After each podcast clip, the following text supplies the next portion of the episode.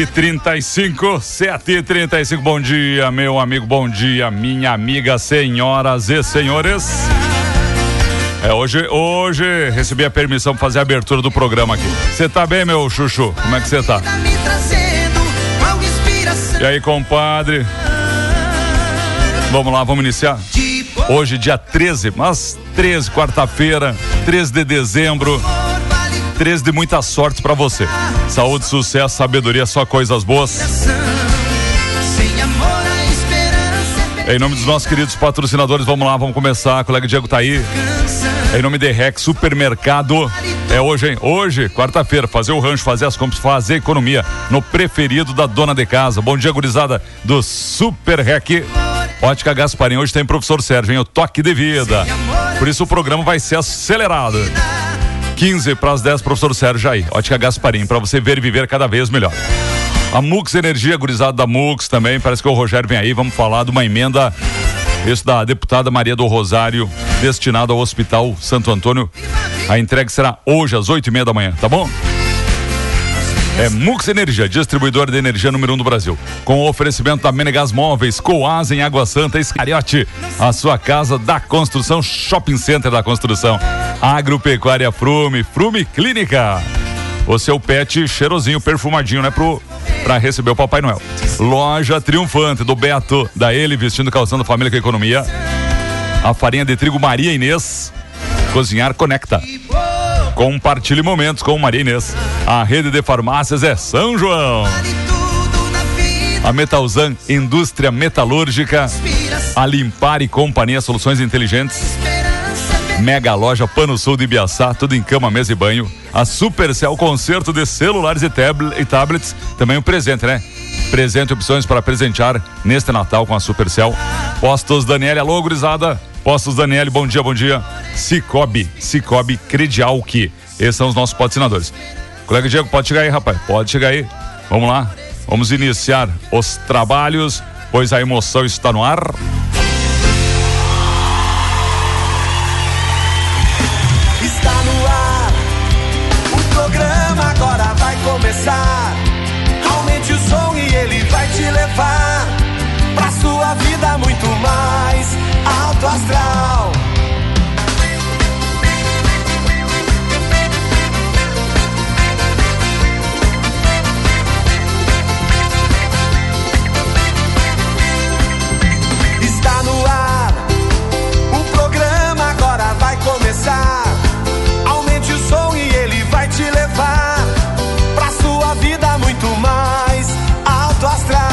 738, 20 graus aí a temperatura. Bom demais aí ter você, amigo e amiga, ligado aqui na Tapejar. Obrigado pela parceria. Vamos lá, tem música, tem notícia, tem informação. Logo mais vai ter bate-papo, vai ter muita coisa boa nesta manhã, quarta-feira, 13 aqui de dezembro. E aí, colega Juliano, que mais é destaque nesse dia?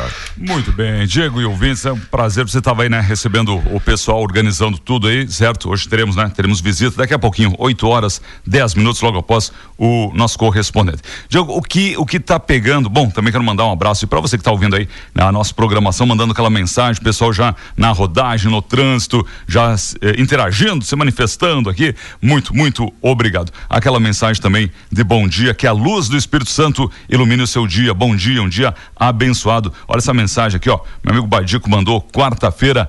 Deus não tem atalhos, ele tem caminhos. Deus não abre brechas, ele abre portas. Espere o tempo de Deus e ele tem o melhor para você. Hoje, quarta-feira, dia 13, uma quarta-feira, né? Que será de sucesso, saúde, sabedoria, só coisas boas para você e ouvinte da Tapejara. O Gerson, velho, um abraço. Alô, Getúlio, alô, Estação, alô, Sertão, alô, amigos que estão na companhia. Professor Vivaldino, lá em Erechim. Esse amiguinho que passa aí né, com esse veículo vermelho, buzinando, registrando a sua amável sintonia. O céu está na estrada aqui, Diego.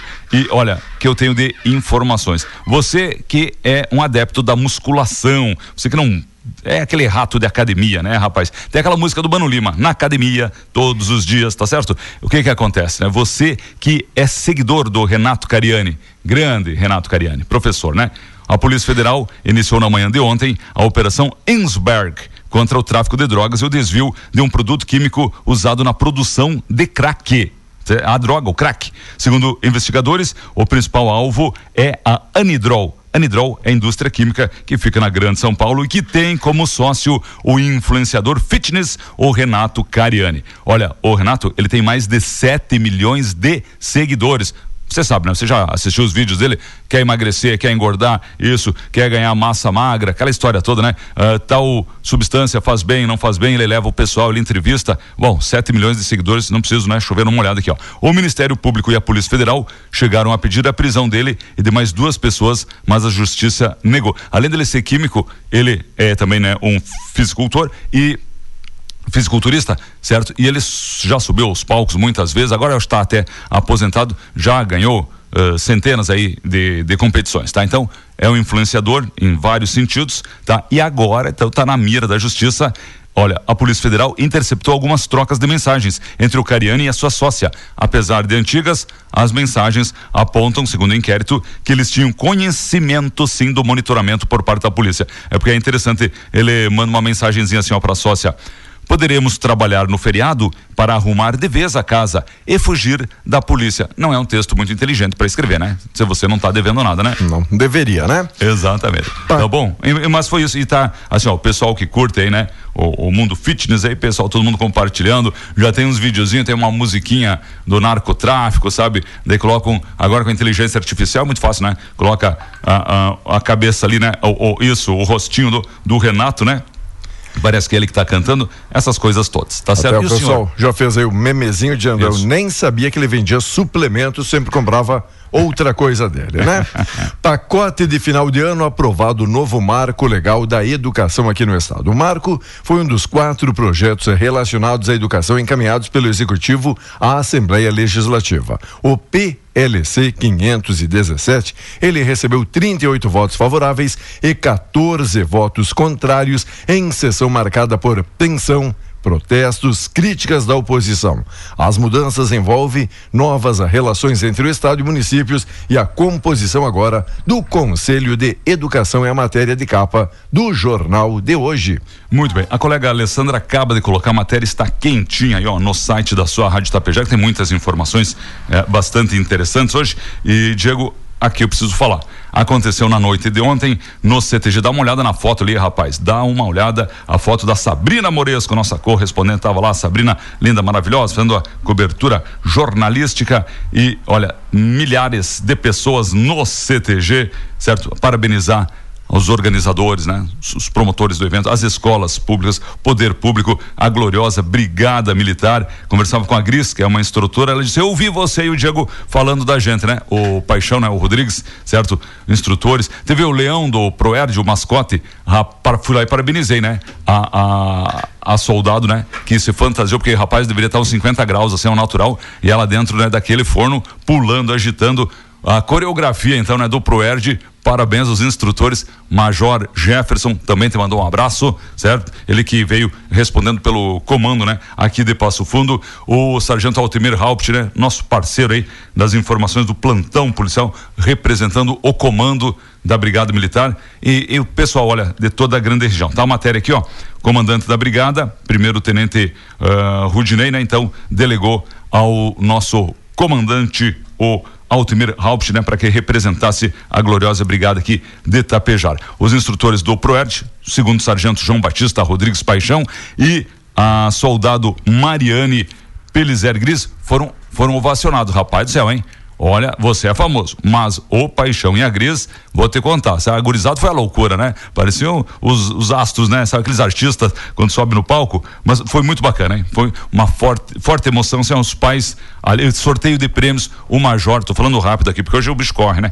Eu, hoje o bicho pega, tá certo? Eu, o Major uh, Jefferson destacou a presença do empresário Valdir Tamanho da Babilônia, grande parceiro, certo? Nesta promoção, sorteio de prêmios, rapaz, bicicletas, tá? Muitos prêmios. Uh, o Leão de Pelúcia lá, eu queria ganhar o Leão, mas não, não ganhei. O que que deu ontem no primeiro prêmio? O que que deu? Leão. O gostosinho, né? É, era. É isso, né? Muito um, bem. Um milhão por semana trazendo drogas do Paraguai. Dois pilotos transportavam semanalmente por uma facção criminosa 500 quilos de cocaína do Paraguai para o estado. Eles foram alvo da operação contra o tráfico internacional de drogas e, pelo jeito, esses aqui não fizeram o ProERD, não é isso, coleguinha? Não fizeram, eles se envolveram, viu? Termina mal, né? O crime não compensa. Deixa eu só passar passar uma informação aqui, rapaz, estamos conversando.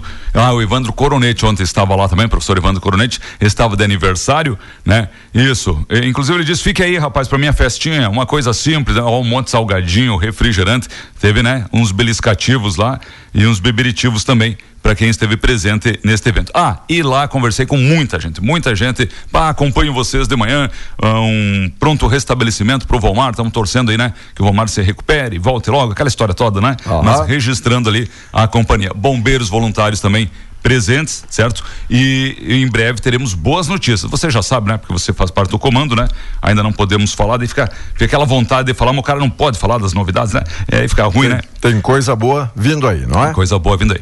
E, e na reta final, o COP28 não tem consenso sobre combustíveis fósseis. Exportação da indústria gaúcha diminuiu 23% do caderno Economia. E na Argentina, novo governo anunciando cortes e até congelamentos, algumas medidas amargas aí para ver se coloca a economia nos eixos. Muito bem. Cissa, dá uma olhada ali, menina, no teu zap ali. Ó, obrigado, obrigado, gente. Para hoje, hein? Que as bênçãos e a paz de Deus enchem o coração de todos nós com muita paz, amor e alegria. Bom dia, bom dia, Carlos. Obrigado. O pessoal gosta, né? De compartilhar uma mensagem positiva. Diego, recebi, você também recebeu uma bem interessante, né? Tem uma apresentadora ali, ela está conversando, né, com duas influencers, e aí ela pergunta: o que você faria se você ganhasse um milhão? Ah, eu compraria isso, compraria aquilo, investiria nisso. Se você ganhasse 10 milhões, ah, minha vida seria muito melhor. Com 10 milhões eu faria isso, faria aquilo, investiria. E se você tivesse que trocar esse dinheiro assim, ó, eh, por não acordar, se você não pudesse acordar, como? É, se você não pudesse acordar amanhã. Não, daí eu não quero dinheiro. Eu fico como eu tô. Então, por que, você reclama para acordar, né? É essa a mensagem. Então, acordar é um presente de Deus. Você que tá acordando agora e com a tapejara, vamos pular, né? Vamos pegar, tá certo? Vamos lá, 7 e 47, 20 graus aí a temperatura. Destaques, notícias, informações, o pessoal compartilhando aqui a live. Obrigado, amigos e amigas. Conselho vai ter mais cadeiras. O segundo projeto do pacote é aprovado promoveu mudanças no Conselho Estadual da Educação. Com aprovação do PL 518 por 38 votos a 14, o órgão que atua de forma consultiva, normativa e fiscalizadora e também deliberativa amplia o número do total de cadeiras de 22 agora para 28 com a participação maior do governo por meio de indicação. O senhor deu uma pincelada ali, mas eu queria lhe perguntar se é que o senhor pode responder. O senhor que viaja quase que todo fim de semana para a Argentina fazer compras, comprinhas, né? E agora, com as remarcações disparando, o senhor já tem alguma informação ou não? Estamos aqui no, no aguardo e na expectativa se continua ainda interessante e atrativa aí cruzar a fronteira, não é isso? O que é que os hermanos estão lhe contando? Pois é, de, falam aqui só de congelamento, falam aqui, né, de cortar na própria carne, diminuir gastos, mas quanto aí o câmbio, quanto aí a variação da moeda perante o real, ainda nada, nada, nada, né? Diego, vamos chegar, pessoal. Vamos, vamos chegando aí que estamos em casa. Viu, rapaz? Eh, pessoal comentando aqui que ninguém acertou, ninguém acertou as dezenas da Mega Sena. Você jogou ou não? Nada. Enquanto isso, faltou cinco pila aí para passar na Cervelim Loterias. Dino e o Gonete fizeram um último dia de campanha por votos. Na véspera da sabatina da CCJ no Senado, ministro da Justiça e o subprocurador-geral da República intensificaram contatos na casa. Mas você que também, né, é um rapaz muito ativo, né? Pré-luta de Popó e Bambam tem lavagem de roupa suja e agressão. O senhor tem acompanhado isso, não? Não, mas Que- ouvi um diz que diz que queriam subir aí no ringue para tirar qualquer diferença ou desavença. que agora agora é, é, é, é moda, né? Certo, né? Daqui a pouco, né, influencer não tá dando, né? Isso, não tem mais BBB e tal, o que eu vou fazer? Vamos ser tracma no soco, né? Mais ou menos por aí, né? Daí, é, o pessoal que deveria estar contando piada, né? Então, é- não, mas é bom, né? Isso é bom pro esporte, é muito bom, é muito saudável, né? Né? Principalmente o boxe, né? Só Fala aí. faz bem, né? Só faz bem. Vamos lá, o filme que registrou a Revolução de 1923. A película do diretor Benjamin Camozato é um dos raros registros em vídeo do conflito armado que aconteceu aqui em nosso estado.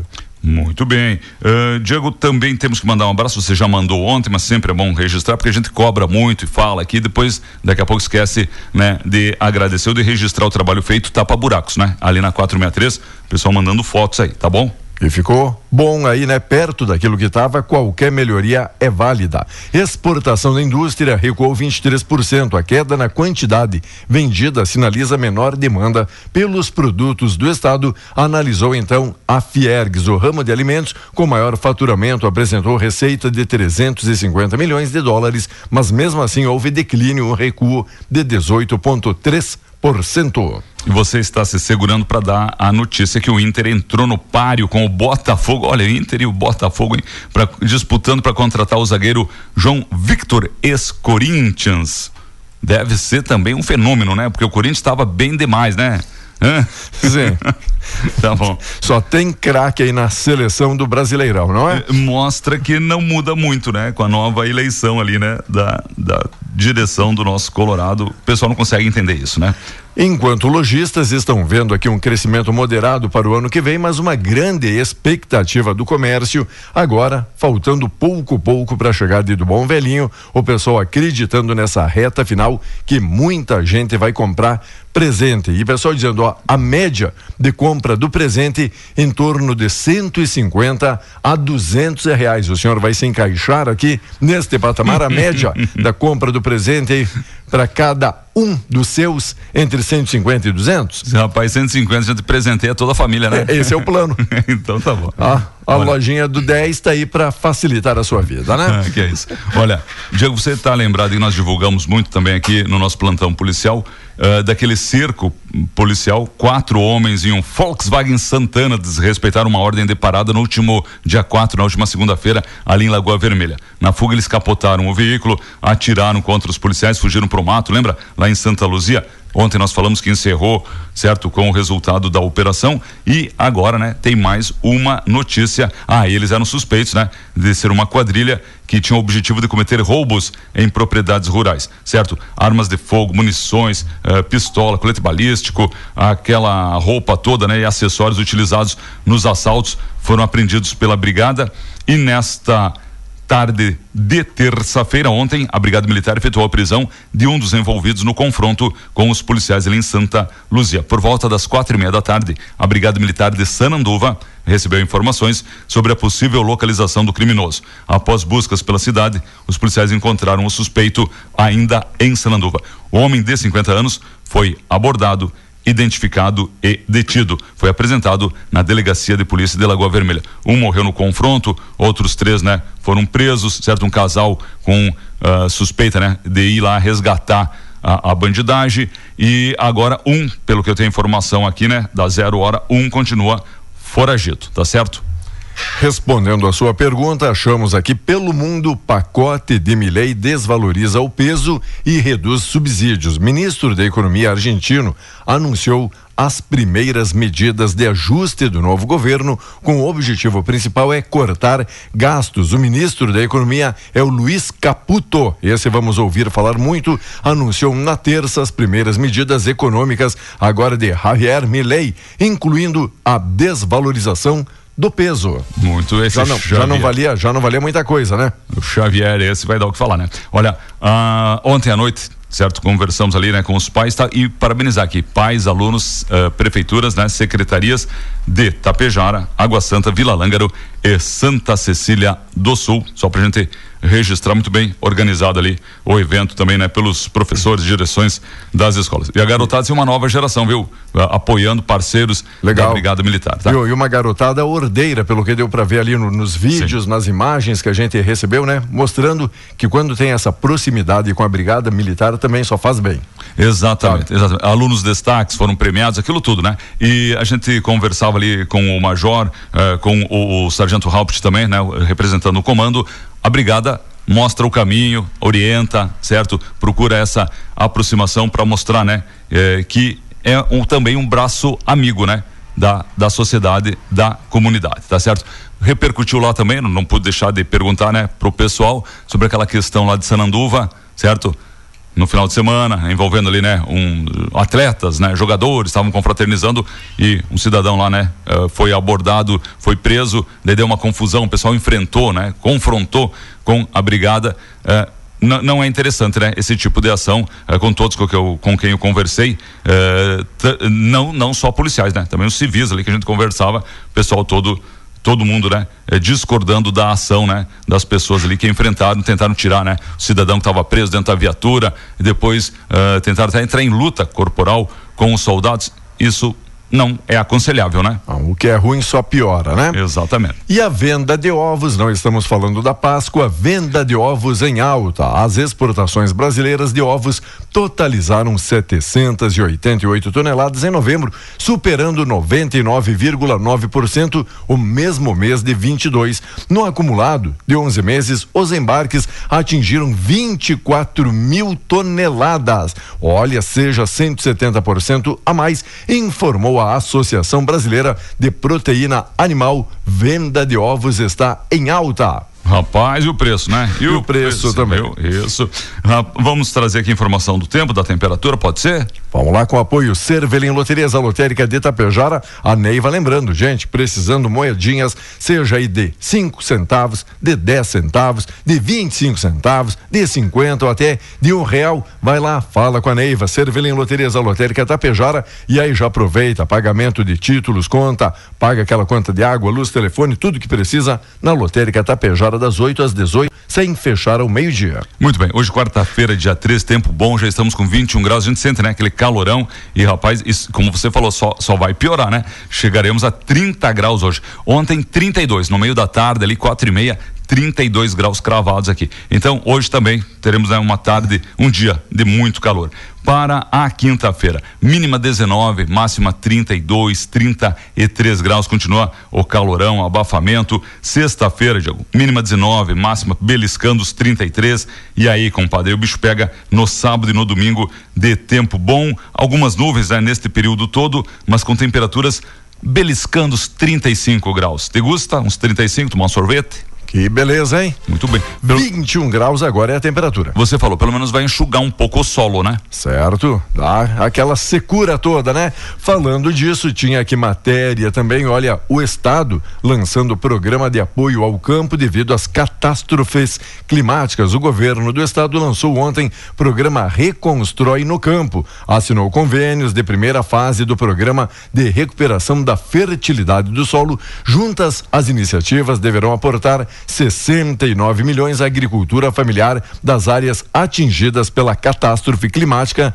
neste ano. A cerimônia aconteceu no Palácio Piratini e contou o governador Eduardo Leite, secretário de Desenvolvimento, o Ronaldo Santini, também estiveram participando da solenidade. 69 milhões serão destinados à agropecuária familiar das áreas atingidas pelo ciclone e também pelas enchentes. É uma boa notícia para o homem do campo. Parabenizar também, programa Jovem Empreendedor capacita 49 estudantes tapejarenses. Muito bom a matéria também, está aí no site da Rádio Tapejara. Boas notícias, né, para você que está acordando agora. Enquanto o setor orizícola, isso mesmo, orizícola, projeta recuo de 10% a safra. A federação atribui cenário ao fenômeno El Ninho, mas prevê uma produção equilibrada com alta de 7,5% na área cultivada. Muito bem, nós teremos o correspondente, Diego, depois nós, ó, o Rogério já está chegando aí, depois vamos falar, né, sobre o Hospital Santo Antônio e também sobre a emenda destinada, né, pela deputada Maria do Rosário ao Hospital Santo Antônio, ok? Estamos quase chegando aí no horário. Diego, antes, hoje é diferenciado o programa, depois tem o professor Sérgio, tá? Plantão policial também é bem curtinho hoje. Deixa eu só lembrar aos ouvintes, na última segunda-feira, Polícia Civil aqui de Itapejara realizou a prisão em flagrante de um homem no interior da agência do Banco do Brasil, aqui em Itapejara. O estelionatário, de iniciais CRL, 57 anos, realizava a abertura de uma conta, mas os funcionários da agência perceberam que ele estava utilizando documentos falsos. Né? Os documentos eram falsificados, tá certo? Estava tentando abrir a conta ali, se passar por outra pessoa. O fato foi percebido, então acionaram a delegacia de polícia. Os agentes compareceram, prenderam um homem em flagrante, foi conduzido a DP. Nós falamos ontem rapidamente sobre isso, né? Não deu tempo de abordar no plantão policial, então tá aí a informação, ok? Isso que é uma prática que usual do pessoal da rádio, quando entra aí na agência, tenta se passar por outra pessoa para que o gerente não chame ali para cadeirinha dizendo vem cá, tenho assuntos de seus interesses e a gente sempre diz não, eu não tenho interesse nenhum em pagar essa conta, né? Precisamos conversar, né? É. Precisamos conversar. Diga aí, tipo, senão tem uma senta aqui nesse banco e vamos conversar, né? Isso. né? Olha, e o professor da Escola Estadual Mário Quintana morreu após se envolver em um acidente de trânsito na ERS 480. Foi na manhã de ontem em Barão de Cotegipe e nós temos audiência ali em Barão de Cotegipe. De acordo com as informações, o Agenor Senzi, 65 anos, ele transitava pela rodovia no sentido São Valentim a Barão, quando foi atingido por um veículo que saiu de uma estrada vicinal e ingressou na rodovia. Tem que ter muito cuidado nisso, né? Certo? O Agenor, que estava em uma motocicleta, sofreu múltiplas fraturas. Os bombeiros também foram acionados para atender a ocorrência e prestaram apoio. Agenor foi socorrido e encaminhado para atendimento médico na Fundação Hospitalar Santa Terezinha em Erechim. Infelizmente ele não resistiu, sofreu parada eh, cardiorrespiratória. Ele era conhecido como um professor querido, profissional exemplar na comunidade. Além de ter atuado como professor em várias escolas, ele também foi secretário de Educação no município de São Valentim, cidade onde residia.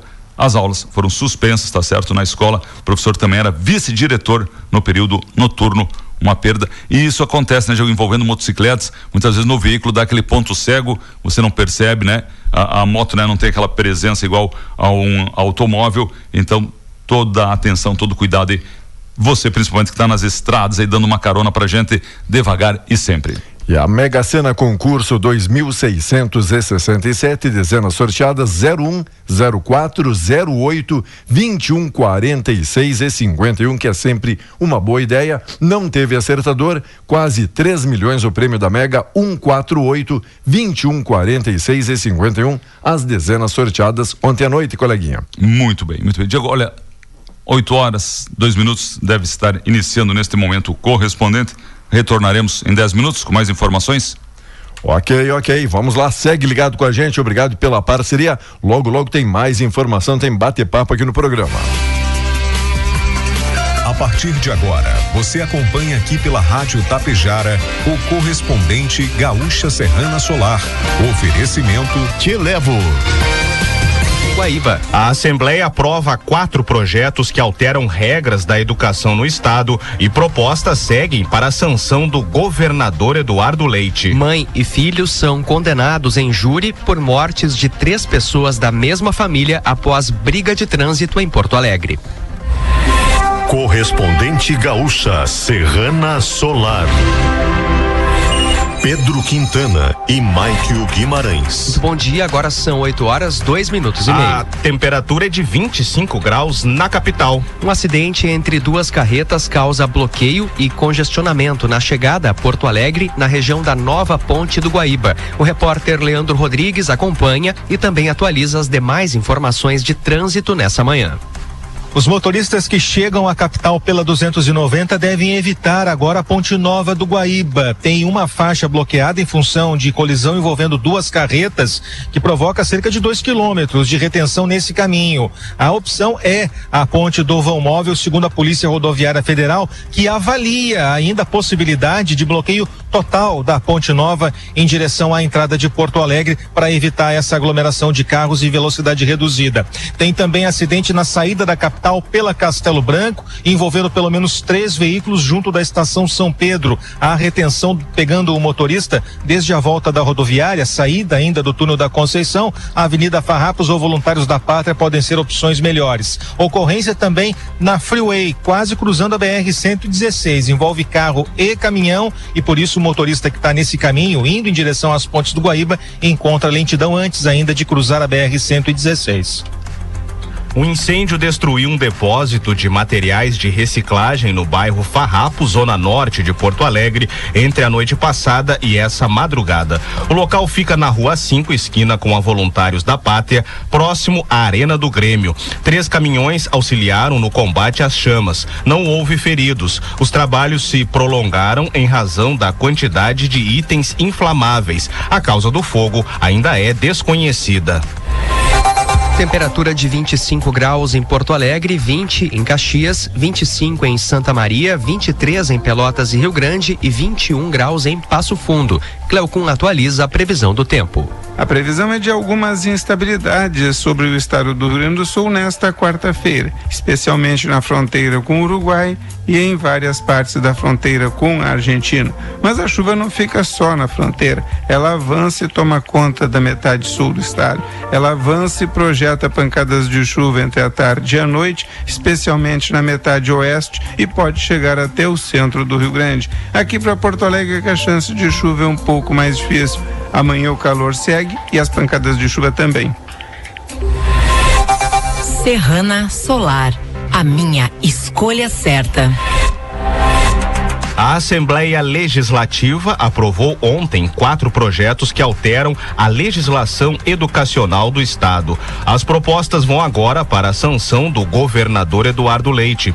Entre as discussões estavam o marco legal da educação gaúcha, que reforça a municipalização do ensino fundamental no Estado, a mudança na composição do Conselho Estadual de Educação, a inclusão de um processo seletivo para diretores de escola e a criação da política estadual Estadual de Educação Profissional e Técnica. O Ministério Público manifestou preocupação, em especial a municipalização do ensino fundamental, ou seja, o repasse das turmas hoje sob responsabilidade do Estado para a administração dos municípios. Os projetos foram aprovados em sessão com protesto do CEPER Sindicato. A Assembleia construiu um acordo para a realização de uma sessão extraordinária na próxima terça-feira. O objetivo é votar os últimos projetos do ano, entre eles o de aumento do ICMS de 17 para 19,5%.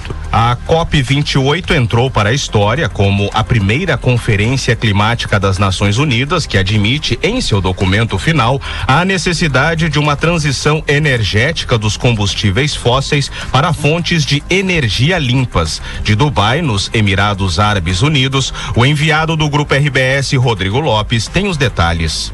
Depois de uma madrugada inteira de muitas discussões, a presidência da COP apresentou uma proposta que foi aprovada pelos 198 países que participavam da conferência.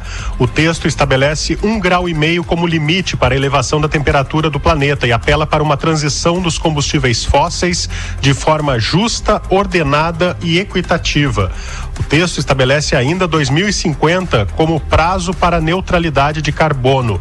O documento foi elogiado pelo governo brasileiro e por ambientalistas, embora não fale em eliminação dos combustíveis fósseis, como desejavam os ativistas.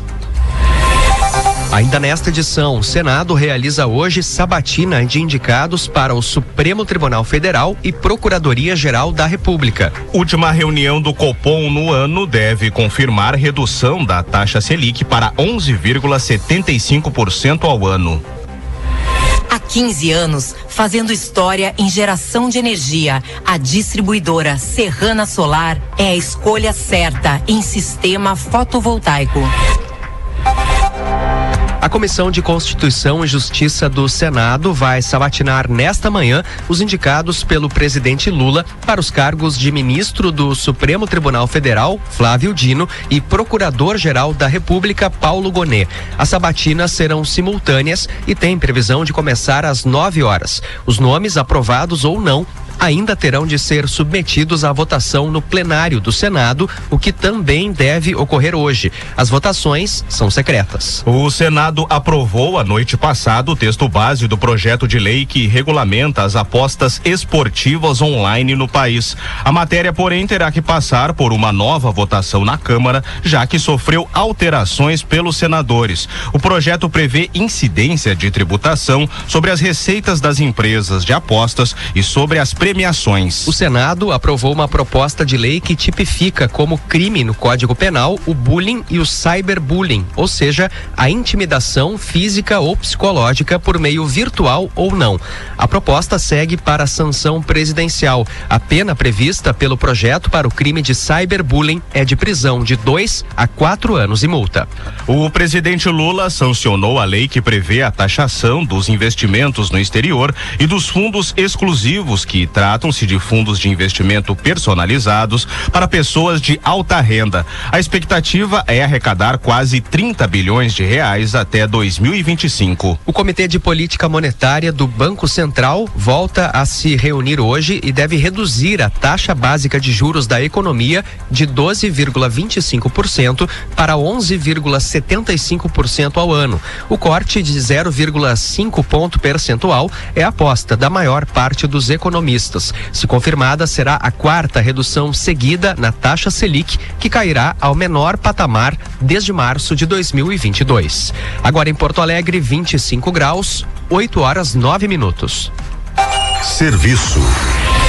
Começou o período de resgate de valores do Nota Fiscal Gaúcha. Quase 3 milhões de pessoas possuem prêmios de até 191 reais. O total é de 137 milhões de reais a serem distribuídos. O prazo vai até 10 de março. O valor da passagem do catamarã aumenta de 15 reais para 16 reais e 85 centavos a partir de hoje. O reajuste faz parte de uma revisão de tarifa. Também a partir desta quarta, a empresa Catsul vai colocar um horário extra em cada sentido da travessia no turno da tarde. Os serviços de traumatologia e ortopedia do Hospital Restinga Extremo Sul, em Porto Alegre, serão encerrados para pacientes que não moram na capital a partir de hoje. Segundo a Prefeitura, o corte do repasse referente ao programa Assistir do governo do estado motivou a restrição. Em nota, a Secretaria Estadual de Saúde respondeu que o município de Porto Alegre foi notificado por três oportunidades por não cumprimento de metas. A Mega Sena não teve acertadores no concurso da noite passada. Para quinta-feira, o prêmio acumulou para 7 milhões de reais. Na faixa dos cinco acertos, 65 apostadores, sendo um deles de Sapiranga, vão receber quase 24 mil reais cada. As dezenas sorteadas foram 01, 04, 08, 21, 46 e 51. Em instantes, réus são condenados pelo assassinato de jovem dentro de hospital em São Leopoldo. Um dos casos policiais de maior repercussão em Porto Alegre nos últimos anos teve um desfecho ontem. Jonathan Bittencourt Vidatelli foi condenado a 35 anos e quatro meses de prisão pelo assassinato de três pessoas da mesma família em janeiro de 2020, após uma briga de trânsito no bairro Lami. O regime inicial aplicado é o fechado. Neuza Regina Bittencourt Vidatelli, mãe dele, foi condenada a dois anos de reclusão por disparo de arma de fogo. O Ministério Público afirmou que vai recorrer pedindo aumento da pena. O homem acusado de matar uma cobradora de ônibus em 2016 em Caxias do Sul foi condenado a mais de 19 anos de prisão. Adamir Ivan de Lima, de 57 anos, é réu pelo assassinato de Márcia Schaufer Ferrares, de 31 anos, e pela tentativa de homicídio contra o namorado da vítima. Conforme a decisão do Tribunal do Júri, o caso foi enquadrado como feminicídio, uma vez que o réu era ex-companheiro da vítima. Os cinco réus pelo assassinato de Gabriel Minossi, de 19 anos, dentro do Hospital Centenário em São Leopoldo, foram condenados ontem. O jovem foi morto a tiros por engano em 2018. As penas variam de 18 anos a 48 anos de prisão. O regime inicial é fechado. Os cinco já estavam presos. De acordo com a denúncia do Ministério Público, o grupo pretendia assassinar um inimigo que esteve internado no mesmo quarto do hospital em que Gabriel estava quando foi morto. Serrana Solar, a minha escolha certa. Você encontra o correspondente gaúcha Serrana Solar na íntegra em GZH. A próxima edição será às 12 horas e 50 minutos. Bom dia. Tapejara e região contam com o melhor aplicativo de mobilidade urbana do Rio Grande do Sul, o Te Levo. Com carros confortáveis e motoristas altamente qualificados e veículos disponíveis 24 horas por dia. Vai sair? Chama um Te Levo. Baixe o aplicativo no Play Store ou Apple Store ou chame pelo 999012446 e tenha certeza de ser transportado com economia e segurança. Te Levo, o aplicativo dos gaúchos. Chamou, chegou. Você ouviu aqui pela Rádio Tapejara o correspondente Gaúcha Serrana Solar. Oferecimento Te Levo. Rádio Tapejara FM 101,5 MHz. Tapejara, Rio Grande do Sul. A serviço da região.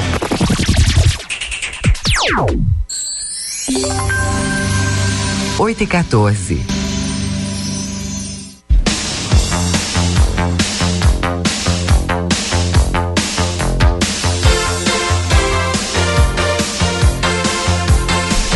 Vamos lá, 8 e 15, 21 graus aí a temperatura. Colega Juliano, puxa o microfone para pertinho do senhor, porque estamos recebendo aqui a alta cúpula do Hospital Santo Antônio de Itapejara, nosso diretor aí, um abraço também, Rogério Dorning, nosso amigo, está participando aí do programa. Rogério, seja hoje muito bem-vindo, hoje não como nosso apoiador, patrocinador e pela MUX, mas sim pelo hospital. Bom dia. Bom dia, Diego, bom dia meu grande amigo, ex-prefeito da nossa cidade, que está aqui com nós, Juliano. Bom dia, Guilherme, nosso administrador, e todos os ouvintes né, dessa Rádio Tapejara, que atinge a grande região e que o hospital também atinge junto, né? A gente atende toda essa a micro-região aqui, Tapejara, Charrua, Ibiaçá, Santa Cecília, Vila Langre, Água Santa, né? E vocês têm muitos ouvintes, né? Dessa região toda. Quero dizer que em nome de toda a diretoria, a gente está fazendo um trabalho né, filantrópico dentro da, da, instituição, tentando fazer o possível, né, sempre buscando o melhor para, para o paciente com qualidade e tendo nossa missão que é salvar vidas, né. E dizer, agradecer a Rádio Tapejala pela parceria, né? E sempre estamos juntos aí. Obrigado pelo espaço, Diego. Sei que teu programa é, é, disputado aí e a gente está aqui, né? De forma você e nós como voluntário, né? O Juliano também sabe muito disso, né? Juliano a, vida inteira participando também. E a vida é, é por aí, né? E também para o Guilherme participar aqui do nosso bate-papo, Guilherme Tibuch, ele que é agora administrador aqui do nosso HSA. E aí, bem-vindo, Guilherme. Bom dia. Bom dia, Diego. Bom dia, Juliano. Bom dia, Rogério. Bom dia, ouvintes. A gente veio dar uma explicação um pouco, né, sobre o nosso atendimento no pronto-socorro do hospital, na urgência e emergência. Uh, o protocolo que a gente utiliza, acho que é bom manter a população toda informada, o que, que vem acontecendo, quais são os números que a gente tem nos últimos três meses, né? Acho que é importante a gente estar tá informando a população disso, né? Então a gente tem um protocolo uh, usado internacionalmente, né? Tem junto com eles a gente usa a prioridade, existe uma lei de prioridade né, entre os atendimentos, né, com o idoso, deficiente, menor de dois anos. Então, a criança maior de dois anos ela não é uma prioridade, ela passa a ser uma prioridade normal. Isso é uma legislação que nós temos que, que seguir, né? Então, muitas vezes a gente tem essa essa reclamação porque ah meu filho é pequeno e está numa prioridade normal é a legislação que a gente tem que seguir que determina isso né então a gente tem as cores vermelho laranja amarelo, azul e verde, né? Então, que determina o grau de classificação desse paciente. Né? O vermelho é o primeiro a ser atendido, ela já entra na emergência, depois vai fazer toda a documentação. O laranja também muitas vezes já vai direto para a sala de emergência. E o amarelo é o que tem um pouco mais de volume no hospital e que também precisa de uma prioridade maior. Mas para a gente ter uma noção que a gente tem 70% dos nossos atendimentos são verde e azul, que são consultas. Então, muitas vezes essas consultas, elas têm que ser feitas no posto de saúde, saúde básica, que o município também já tem muita consulta. Então é uma população que precisa de muito atendimento. A gente entende, por isso que a gente tenta atender todo mundo da melhor forma, mas nem sempre é possível. Então nós temos uma média hoje mensal de atendimentos, 2.500, 2.600 atendimentos mês, sendo 70% disso verde e azul.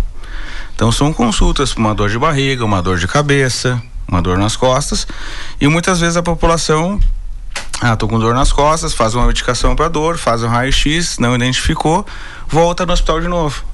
Mas ele tem que procurar já uma saúde básica para ver se precisa de um especialista, precisa de um neuro, precisa de algum especialista em coluna, que a gente não tem isso no pronto-socorro. É, na urgência e emergência, a gente estabiliza o paciente, a gente tira a dor, é o primeiro primeiro atendimento. Se é identificado, por exemplo, um apendicite, esse paciente já vai fazer a cirurgia. Então ele já tem esse tratamento dentro do hospital quando é identificado, né?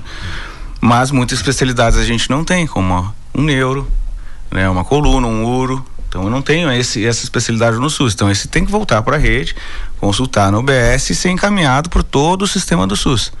Né? Então essa, esse é o melhor entendimento que a gente tem que ter o que, que é o pronto socorro do hospital, né? O que, que é urgência e emergência.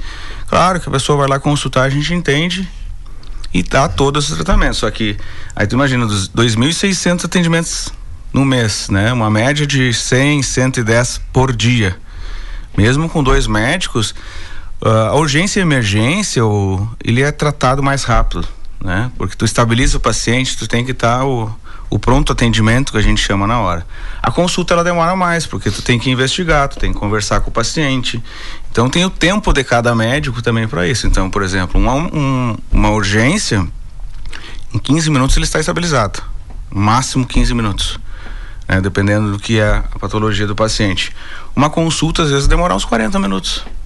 Porque tem toda uma investigação, tem que esperar, pede exame, conversa de novo com o paciente, dá a medicação, ele volta para observação, mas entre a conversa e a entrevista do médico com o paciente, tudo isso uns 40 minutos. Precisão médica, vai para observação, vai fazer toda a medicação, ele vai ficar um tempo no, no pronto-socorro. E aí tem gente esperando lá fora, que já está duas horas esperando para fazer essa consulta. No meio disso chega uma emergência. Para todo mundo de novo, atende a emergência. E o que que demora muitas vezes que a gente, o pessoal acha que o médico está parado. Chegou uma urgência, uma emergência que a gente não tem especialidade aqui, a gente tem que transferir esse paciente. Então, o contato com outro hospital é médico a médico. Então, o médico tem que parar, achar um outro médico no outro hospital, passar o caso, identificar, aceitar esse paciente então, muitas vezes, quando não aceito, eles me ligam, aí eu entro junto, começo a ligar para os hospitais. Então, isso acaba o pessoal não vendo, né? A população não sabe dessa rotina, né? É aquele trabalho de bastidor ali, Guilherme. Exatamente. É então, três da manhã, por exemplo, eu estou ligando para outro hospital junto com o médico, a gente está correndo atrás dessa transferência do paciente grave. E a prefeitura que tem nos apoiado muito nisso, né? Com a ambulância, o entendimento de um caso de AVC tem um tempo, não posso esperar vir ambulância lá, deixar a rua de Beaçá, tem que ser ambulância de Tapejara, pegar esse paciente e transferir. Mas a gente está tendo sucesso em todas as transferências por uh, seguir os passos, os trâmites corretos do SUS.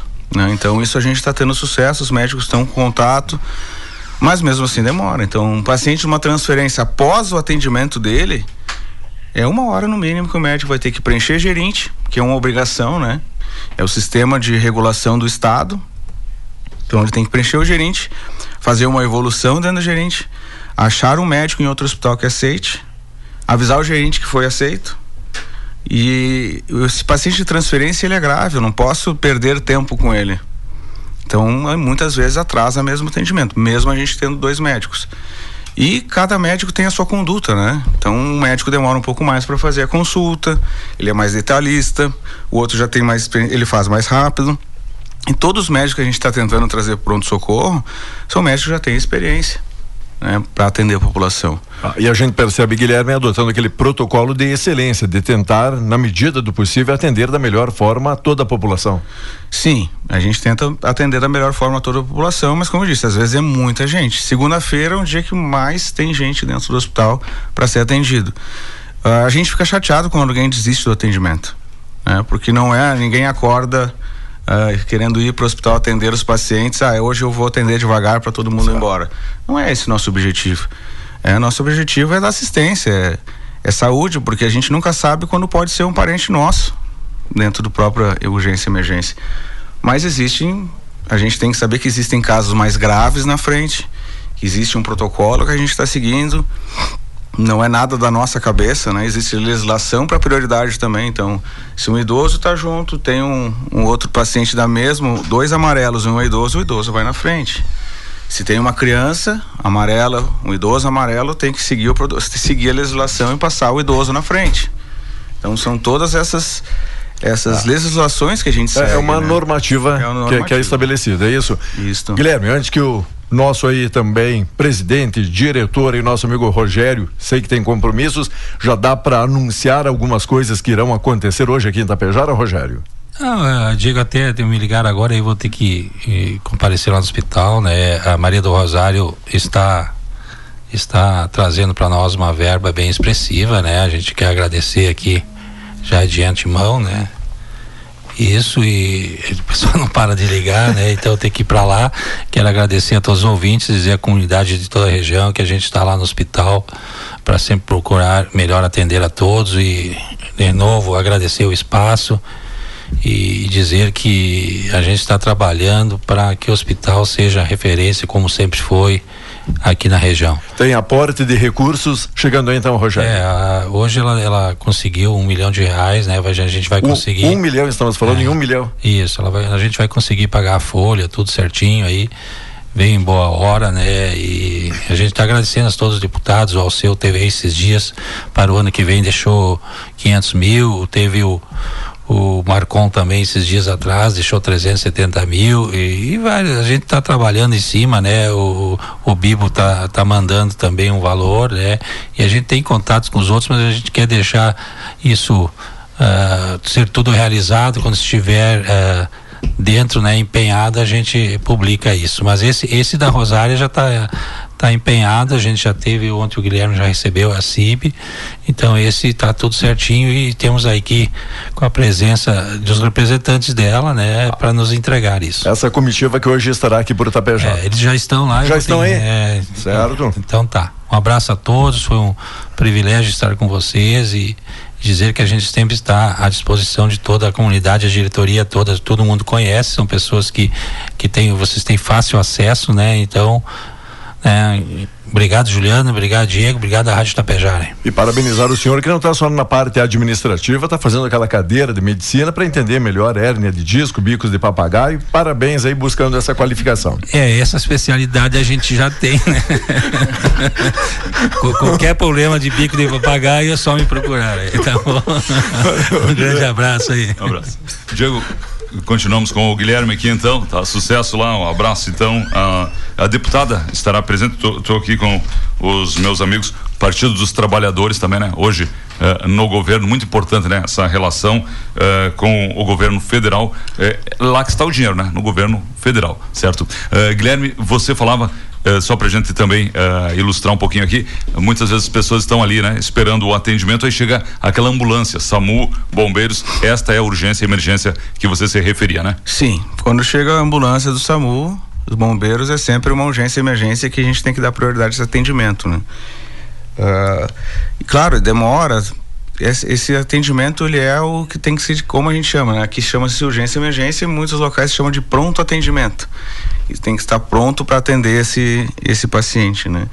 Então, muitas vezes, a, o hospital às vezes atende até a aplicação de medicação, né? No pronto-socorro, na urgência e emergência, que em tese, em tese não, não se faz ali, mas como que tu vai deixar a população desassistida, né? Então, a gente está vendo as melhores formas de fazer uh, todo esse processo, né? A gente tem uma proximidade muito grande com a Secretaria de Saúde do município, né? Então, isso também... Uh, ajuda a gente entender a saúde do município. Bom, interessante isso, Guilherme. Pessoal aqui participando, pessoal nos ajudando. Você que já vem com essa experiência aí de outros também lugares, já trabalhou com outros hospitais, uma grande demanda acontece aqui, não só pela população de Itapejara, mas se torna um hospital regional, o nosso Hospital Santo Antônio. Sim, o hospital atende toda uma região e é o hospital onde eu trabalhava também atendia uma região de muito grande. Mas isso não é essa, essa situação que acontece aqui não é específico da cidade, né? Isso é uma, uma situação da saúde pública geral, do estado, do Brasil né? Mas do estado tenho certeza que eu posso falar para os hospitais que eu já passei e conheço e que a gente tem contato com os outros administradores, é a mesma situação. Né? Não, não, não, não, não, não tem uma regra, né? Aqui hoje a gente tem essa situação de 70% ser uh, verde e azul, que são os níveis mais baixos de urgência. Uh, como que a gente vai fazer para resolver? É, o que, que a gente, o que é o entendimento da população? Como buscar o OBS? Como a gente uh, vai fazer com que ele entenda como funciona o sistema de saúde? Dando orientação, explicando. E a gente sempre vai dar o atendimento. Isso o hospital nunca vai deixar de dar esse atendimento. Mas às vezes tem esse tempo de demora maior, sim. A gente não pode negar, e são mais dias específicos. Segunda-feira é um dia que demora muito mais o atendimento pelo volume. Tem média de segunda-feira que dá 140 atendimentos no hospital mas com 70% disso são consultas, até mais, 80% na segunda-feira são consultas, que é o atendimento que demora mais. Pela investigação do caso, pelo exame, pelo entendimento, pela conversa do médico com o paciente. Então são os casos que demoram mais. Como é que você orienta o nosso ouvinte eh, para saber se ele deve procurar o hospital ou o posto de saúde ali do seu bairro? É muito difícil orientar o que, que ele deve procurar nesse momento, porque a gente tem que ter muito bem claro um protocolo com o município, né? Mas, por exemplo, eu estou com dor de barriga cinco dias. Não é uma urgência emergência, né? Vamos tentar primeiro procurar o posto. Ah, eu estou com dor de cabeça já faz três dias. Ah, tem um outro sintoma, tem uma dor no braço, minha pressão alterou, vai para o hospital. Uhum. Entende? Então, tudo são orientações médicas, que aí eu não tenho essa parte técnica para poder falar, né? Mas são orientações uh, clínicas que tu vai identificando que tu vai ter que saber onde que tu vai ir. Por exemplo, sabe que um infarto vai ter aquela dor no peito, o braço formigando, isso é hospital. Né? Mas aquele sintoma que já vem há 15 dias com dor de barriga, 15 dias com uma dor no braço, 15 dias com uma dor nas costas, isso não é uma urgência, né? Tu já vem ele crônico, tu já tá levando. Isso é um caso de especialista, é um caso de entrar no BS, procurar ver se um relaxante muscular às vezes para costas vai, vai adiantar. A Secretaria da Saúde vai te dar um raio-x para te fazer, muitas vezes tem que ser uma ressonância. Então, mas isso tudo tu consegue pelo sistema. Se tu for no hospital, Vamos fazer um raio-x, vão te dar o remédio para dor e a gente não é especialista nisso. Vamos te encaminhar de volta para o UBS depois do atendimento. O atendimento não vai ser negado, mas tu não vai ter teu caso resolvido. Tu vai ter que voltar para a unidade de saúde para entrar na rede para conseguir esse exame, conseguir um especialista na rede, entrar pelo GERCOM, que é o sistema que gerencia as consultas. Provavelmente vai para Sananduva se for uma coluna, que é a referência em traumato para a região. Uhum gripe, resfriado? É, o primeiro é a OBS, né? Esse primeiro tem que procurar o, a unidade de saúde básica, né? E aí, se piorar, dependendo dos sintomas, ou como médico também dá o BS orientar e ele manda, encaminha para o hospital, como tem os encaminhamentos que acontecem. Bom, eu falo isso, Diego, porque eu acompanhava também no né, tempo que a gente fazia o plantão policial, acompanhando uh, ao vivo ali a brigada, uh, os bombeiros, SAMU. A gente percebia, né, mães chegando lá com criança, tá, cheguei em casa, ele tá com febre, tá resfriado, e iam para o hospital porque era à noite, né? Isso, então. Uh, também essa orientação é importante.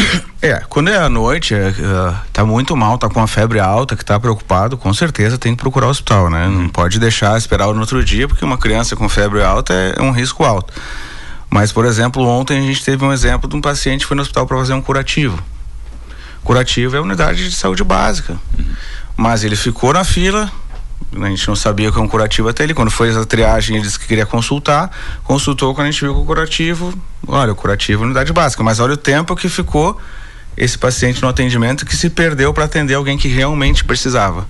Entende? Então a gente às vezes acaba tirando o tempo de quem precisa realmente esse primeiro atendimento que está com uma gravidade maior, porque precisou também triar esse paciente, né? A gente não pode negligenciar também o paciente que entra ali. Então a gente faz todo o trâmite para atender ele. Isso que a gente tem, às vezes a gente reclama do nosso atendimento e às vezes a gente tem reclamação do atendimento do hospital. O hospital sabe que tem muito a melhorar. Mas eu sempre falo pro presidente, né? De 2.520 atendimentos, 2.682 atendimentos, a gente teve quatro reclamações. Será que o nosso atendimento é tão ruim assim quando a gente pega e foca somente na reclamação? Então eu peço para ele sempre assim, vamos como focar no que a gente tem de bom também e tentar melhorar isso que a reclamação ao tempo vai diminuindo, a orientação à população é importante, né? Então, como eu falei, por exemplo, a gente tem que ir mais na rádio, a gente tem que orientar, a gente tem que estar junto com a comunidade, a comunidade tem que entender o hospital. Por dois motivos, né? O hospital, ele é público, privado, filantrópico. Então, necessariamente e obrigatoriamente ele é da comunidade. A gente vive de do SUS, o hospital vive do, das emendas, vive de valores que vêm do SUS para atender a comunidade. Então a gente tem que entender bem essa diferença. O hospital é público e privado, então é uma instituição que eu não posso invadir por ela ser pública, mas ela é privada. Mas o hospital vive para atender a comunidade. É, nossa missão, nossa visão é compromisso com a vida, é atender a comunidade. E separar muito bem. Isso que às vezes se confundem. Hospital e prefeitura. São coisas completamente diferentes. O BS é uma coisa, a prefeitura, a Secretaria de Saúde, o André, o Hospital Santo Antônio, Guilherme e Rogério. A gente trabalha junto, sim, para a saúde do município, mas muitas vezes não adianta tentar ligar alguma coisa para o André que ele não vai conseguir interferir lá, assim como eu não consigo interferir na secretaria. A gente tem uma parceria muito grande, mas são coisas diferentes. E somos o hospital é contratado pelo Estado para atender a comunidade e a região. Então a gente segue as normativas do estado, assim como a prefeitura e as prefeituras, isso é importante também. As prefeituras que a gente atende no pronto socorro também complementam o hospital, que é um complemento muito importante para o hospital. É o que faz o pronto socorro se manter como está hoje. Então, sim, e os secretários de saúde do município, os prefeitos têm acesso direto ao meu celular conversam comigo direto, a gente tem tentado sempre intermediar e resolvido tudo de uma forma muito pacífica e muito bom, porque isso é bom para a saúde. Né? O hospital se aproximou muito das prefeituras e a gente tem a intenção de continuar dessa forma. É ser parceiro porque e aí que a gente tem que aí que é o ponto que eu quero que todo mundo entenda. O hospital é prestador de serviço. Então sim, a gente deve explicações aos municípios, às prefeituras e ao estado que é o que a gente faz sempre, prestando contas de três em três meses ao Estado. Eu vou para Passo Fundo e peço contas de todos os atendimentos, de tudo que a gente faz e é cobrado pelo Estado. Mas a gente agora também quer apresentar isso para a comunidade do que a gente está fazendo, porque a gente está fazendo muita coisa no hospital e às vezes só aparece aquele atendimento que infelizmente demorou mais e a gente sabe que isso acontece, não adianta. Mas a gente está tentando que tudo fique melhor, só que em cinco meses não se muda nada, né? Então, e eu tô também conhecendo a cultura da, da cidade, né? E da região. Eu vi uma cultura muito diferente de saúde. Guilherme, uma grande interatividade aqui do nosso ouvinte, nosso público acompanhando aqui a programação. Agradecer muita gente, ó, parabenizando pela forma, a explicação que o hospital vem trazendo aqui à população. Claro, muitos naquela forma simplória dizer, se tem dois médicos, por que não coloca quatro, seis, oito ou dez? Mas vocês aí como administradores sabem também do custo operacional e não pode inviabilizar essa operação. Se eu, se eu botar cinco médicos ali, eu vou atender cinco mil pessoas. E vai ficar da mesma forma sendo para consultas. E esse não é o objetivo do hospital. O, a, a, urgência e emergência não é o objetivo das consultas. Se fosse o objetivo ter consultas, é que nem a gente poderia tirar, então, André, não vamos ter OBS, vamos botar todos os médicos dentro do hospital, mas não é isso. Existe uma rede, existe especialidade. Existe aquilo que o hospital é habilitado a fazer também, né? Então tem, tem especialidades médicas que a gente não tem ainda, mas as que tem a gente está atendendo. Uh, a gente conversou, eu o André, eles têm a saúde na hora, ele na frente do hospital. Pelo que eu sei, aí eu estou dando um dado que não é, é não é informação minha, assim, eu, em conversas, eles atendem quase 60 pacientes no período que eles atendem. Então, se tu vê 60 pacientes no curto espaço de tempo que eles estão dando consulta, é muito paciente. É muito paciente. Então, é 120 no hospital, mais 60 são 180. Se nós botar mais médico, vai. E aí vem toda a região, que também não é daqui, vai querer consultar, porque a gente é porta de entrada. Então a gente não nega atendimento a ninguém, por isso que a gente está dando essa orientação, porque tem, tem, tem dias que vai demorar o atendimento. E não é uma coisa proposital, gente. É que tem casos que demoram mais para o médico entender a situação, né? O diagnóstico do paciente. E outros casos que quando está ali na fila de espera, está ali já com a sua senha, já feita a triagem, acontece uma urgência, emergência e essa é a prioridade, conforme você bem destacou. Sim. Muitas vezes a, a, acontece essa entrada desse paciente urgente emergência e o que a gente vem fazendo agora, que a população pode confirmar que é atendida, a gente está, depois de um certo tempo, uh, a gente está orientando a enfermagem e a gente vem fazendo esses treinamentos, eles estão retriando os pacientes Porque assim, uh, por que, que a gente sempre atende todo mundo? Por que, que a gente pode dar entrada? Esse verde e azul, por mais que nesse momento ele não seja urgência, uh, quando o médico atende muitos pacientes, pode passar alguém que seja uma, pode virar uma urgência. Então tem essa retriagem, porque imagina, ele já está com uma dor, está incomodado, a gente sabe disso. Já está ali esperando há três horas, quase quatro. A gente está retriando eles para ver se ele não tem uma piora de quadro já na espera. Então isso é importante também a população saber, não não entender como um, alguma coisa que o hospital está fazendo para acalmar. Não é isso. A gente precisa retriar justamente para ver se aquele caso não teve uma piora e tem que passar na frente do outro. Porque isso pode acontecer. Se nós não fizer essa retriagem, ele pode ter um problema maior depois, né? Então a gente está fazendo essa retriagem hoje já. E a gente percebe também, Guilherme, nessa sua fala, tem aquele cliente de carteirinha, né? Tem aquela pessoa que está em casa, né? Está se sentindo solitária, que ela quer, quer conversar, quer atenção, né? Eu percebi isso eh, algumas vezes, a pessoa está ali, né? Ela vai todo dia ou toda semana, né? É, é quase que. É, tem disso, né? Tem, tem clientes que estão. Eles vão seguido ali uhum. para consulta. E às vezes, se ele estivesse na OBS, ele já teria todo esse ciclo de saúde atendido. Né? Então, eh, até segunda-feira a gente saiu. Eu, normalmente, segunda-feira é um dia que a gente saiu 11 horas do hospital, 11 da noite, né? Esse, esse, essa segunda a gente saiu mais cedo, eu, Rogério. Uh, a gente estranhou porque a gente tomando chimarrão na frente do, do pronto-socorro. Então, assim, tá indo. Quanto mais gente for junto, mais volume vai dar. Mais, sabe? Então é mais uma fica muita gente dentro do pronto-socorro. Então, vai, leva um acompanhante, né? Tem, tem que ter alguém sim, criança tem que ter, idoso tem que ter acompanhante. Mas então tinha uma família inteira tomando chimarrão ali na frente, esperando uma consulta. Aí eu fui, voltei para ver se era um caso de urgência e emergência, para ver o que tinha acontecido. Não, mas estavam esperando o outro paciente consultar e aí tinha cinco pessoas tomando chimarrão enquanto eles esperavam uma consulta. Então, no mínimo, eles ficaram ali umas três horas, dando volume. Uhum. E aí quem chega já fica preocupado, vou demorar.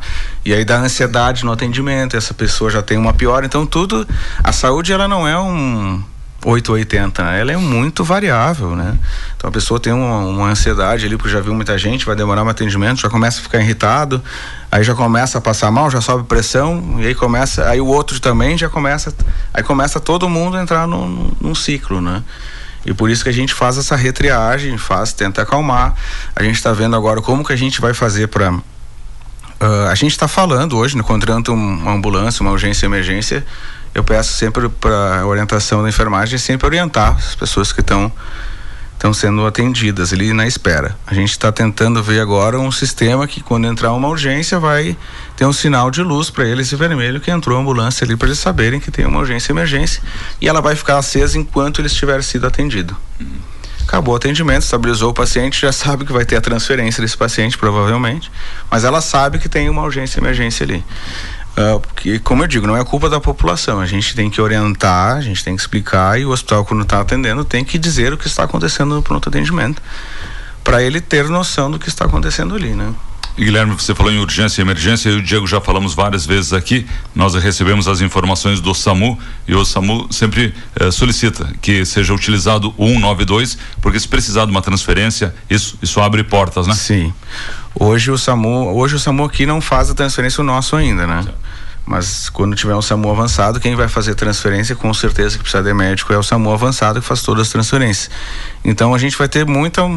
Tem muita coisa que a gente está programando com o município para fazer, né, para melhorar essa saúde. Só que são coisas que a gente só pode falar quando tiver 100% certo, né? Mas a gente está muito empenhado com o secretário de saúde, o André, a gente está empenhado em fazer muita coisa só que agora é final do ano, tem todas algumas coisas que a gente está conversando. A gente tem até ficou de marcar uma reunião essa semana para a gente ter alguns algumas reuniões para decidir algumas coisas. Mas o que eu digo assim, o hospital está empenhado sim em resolver tudo isso, informar a população. Uh, não posso né, deixar de dizer a parceria que a gente tem com a Secretaria de Saúde do município e com os demais municípios que a gente atende. É importante isso, né? Porque só assim a gente vai conseguir ter uma saúde melhor na região. Né? Então, a gente vem tentando trazer, a gente já passou no Conselho Municipal de Saúde, então isso já não é mais segredo. A gente está tentando trazer um pronto-socorro novo, né? uma UTI para a cidade, que é muito importante. Essas transferências não seriam mais necessárias. Junto com isso, a gente traz novas especialidades, neurocirurgia, Mas é um tempo, não é uma coisa que vai acontecer, é um projeto de cinco anos para frente. Hum. Já está em aprovação na, em Passo Fundo, né, na coordenação ali, já está um projeto arquitetônico. É, o presidente está empenhado nisso, eu também estou empenhado nesse projeto, mas a gente tem mais coisas junto com esse prédio para vir, né? Projeto de quantos milhões? Vai dar em torno dos 40 milhões. Né? Com, com os equipamentos, né? Porque vem uma ressonância, vem todo o equipamento da UTI, vem todo o equipamento para nefrologia e oncologia. Então esses são nossos planos para ter o cuidado do município da região no município de Itapejara. É, a gente quer que, que a comunidade fique aqui e não precise ir a Passo Fundo. Essa é a nossa, é, a nossa meta, nosso objetivo, né? Isso o Rogério já deixou claro, já foi falado isso antes, não é uma novidade, né? Mas a gente quer que seja a região seja atendida aqui. Isso é SUS, tá? SUS convênio particular, não é uma não é só particular, é SUS para toda a população poder ser atendida aqui. Diego, hoje o programa é um pouquinho mais curto, certo?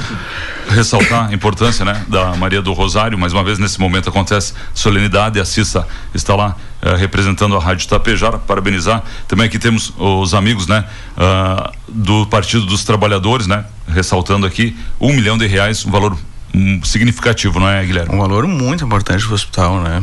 O balanço do hospital do ano passado, quem acompanhou sabe o déficit do hospital.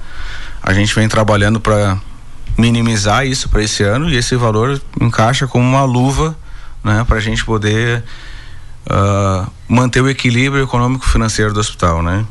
A gente já está já tá chegando nesse equilíbrio já com as ações que, o, que a diretoria do hospital vem tomando junto com a, com a administração. Uh, temos pessoas muito boas dentro do hospital. A gente tem um hospital maravilhoso aqui na região e esse dinheiro vem com vem com uma luva para a gente poder uh, encontrar esse equilíbrio econômico financeiro do hospital. Uma pergunta que veio bem a esse encontro aqui do que falava aí, Guilherme, é quanto à estrutura do nosso hospital. Para você que já tem essa experiência de outros hospitais, temos bons equipamentos, bons profissionais, uma boa estrutura, podemos assim definir? Sim, o hospital é muito bem estruturado. Né? Então, quando eu cheguei aqui, quando eu passei nos quartos, nos leitos, uh, particularmente conheço bastante hospitais na região. A parte SUS do hospital, eu nunca vi um hospital igual. Nunca vi um hospital com, com uma estrutura para atender pacientes SUS internados igual. Tem equipamento muito bom, tem tomografia, mamografia, densiometria, ultrassom, tudo e atende 100%, né? Então a gente vem agora buscando novos equipamentos para atender. O bloco muito bem equipado, com três salas, né? Então a gente tem estrutura para atender mais pessoas ainda na região. E lembrando aquelas perguntas, a gente repassa para o pessoal da administração e do hospital. No futuro a gente volta a responder todos os nossos ouvintes, mostrando essa interatividade. Colega Juliano, algo a mais aí para questionar nosso amigo Guilherme Tibuche, administrador do Hospital Santo Antônio? Não, acho que foi bem esclarecedor, foi muito importante, né? Só vindo presença aqui, destacar sempre essa emenda, né? De um milhão hoje, né? É, é o assunto, né? A pauta é essa, né? Um milhão de reais você falou vai ser investido então uh, no, na, no pagamento da pagamento da folha. Da folha. É que toda toda emenda parlamentar, né, o hospital pelo estado, a gente tem que dar 20% disso em serviço também, reverter isso em serviço. Então a gente paga essa folha. E o que, que a gente está fazendo com os planos de trabalho, que a gente chama plano operativo, a gente conversa com os municípios, primeiro de Tapejara, por ter o maior número populacional que a gente atende, então, as últimas emendas agora que caíram comigo na administração, a gente pegou a fila de cirurgias do município e tiramos 30 pessoas, 30 da fila dessa verba parlamentar que eu poderia botar em exame, poderia botar em outra coisa, a gente combinou que toda essa emenda parlamentar vai ser para tirar pessoas da fila do SUS, do qual a gente pode fazer andar mais rápido. A Secretaria de Saúde do município apoiou, sexta coordenadoria também. Então a gente tirou 30, fez 30 cirurgias da colestectomia. Né? Então a gente tinha uma fila de 35, a gente tirou 30 já. Ainda tem cinco que a gente está vendo agora com essa emenda de um milhão também. A gente vai repor uma parte em serviço. Com certeza a gente vai tirar da fila de cirurgia também do SUS para esse paciente poder ter esse atendimento mais rápido. Porque a gente sabe que a fila de cirurgias do SUS é demorada. Perfeito. Diego, de minha parte é isso, já passamos um pouquinho do horário. Convidar o Guilherme, né, para retornar aqui outras vezes. Né? Daqui a pouco abrir também daí, né? O, o canal aí, o Zap, né? Pro ouvinte questionar. Pode ser, Guilherme? Pode, eu acho que é importante. A gente tem que ser questionado, a gente tem que responder isso, porque a gente presta serviço para a gente presta serviço para Precisa ser um café. Ó, vem, veio o Ó. atendimento, hein, só chegar Guilherme, autoridade aí, né? Tem um cafezinho agora aqui. Esse é o atendimento particular dele. é, para a gente poder interagir com a comunidade, né? Muitas vezes a gente não consegue da forma como a gente quer, mas eu acho importante esse espaço, né? Esse espaço para ter essa conversa sobre saúde, né? Perfeito, perfeito. O, o Guilherme Diego também é um atleta, né? Isso, Sim. praticante, uh, professor, instrutor, não, do jiu-jitsu?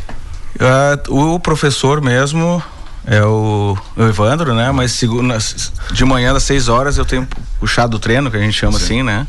Para ele poder treinar também, participar do treino, mas sim, eu tenho jiu-jitsu há 14 anos já. Faixa. Faixa marrom. Faixa marrom. Então é bom ir lá, Diego, resolver né, na diplomacia, né? Conversar. Pacificamente, né? É isso. Obrigado, Mila. Guilherme, sabe que é sempre muito bem-vindo e importante a sua participação aqui no nosso programa para trazer esse esclarecimento. Através da rádio, a gente consegue atingir aí e também explicar para mais pessoas. Muito obrigado, essa oportunidade é importante, né? Obrigado, Diego, obrigado, Juliano, obrigado, Rádio Atapejara. Obrigado aos ouvintes, eu sei que muitas vezes a fala da gente não é o que eles esperam, mas a gente tem algumas coisas que a gente tem que seguir, né? Normativas, leis que. a gente não Guilherme, só pra gente esclarecer, a ordem da triagem vermelho, laranja, amarelo, amarelo, ah, verde e azul. verde e azul, é isso? E tem o branco ainda que eu Tá. que esse não tem urgência alguma, que vem para uma aplicação de medicação que a gente atende também. Vermelho segue na frente do azul até Mas ali é- no hospital, não é isso, colega? Era, Faz parte. Era a minha piada aqui, né? Pelo menos aí, né? O vermelho tá na frente do azul, né? Tá bom. Diego, obrigado aí. Valeu, Guilherme. Sucesso. Obrigado. Aguardamos aí pro próximo bate-papo e logo, logo a gente volta, segue com a gente. Bom dia.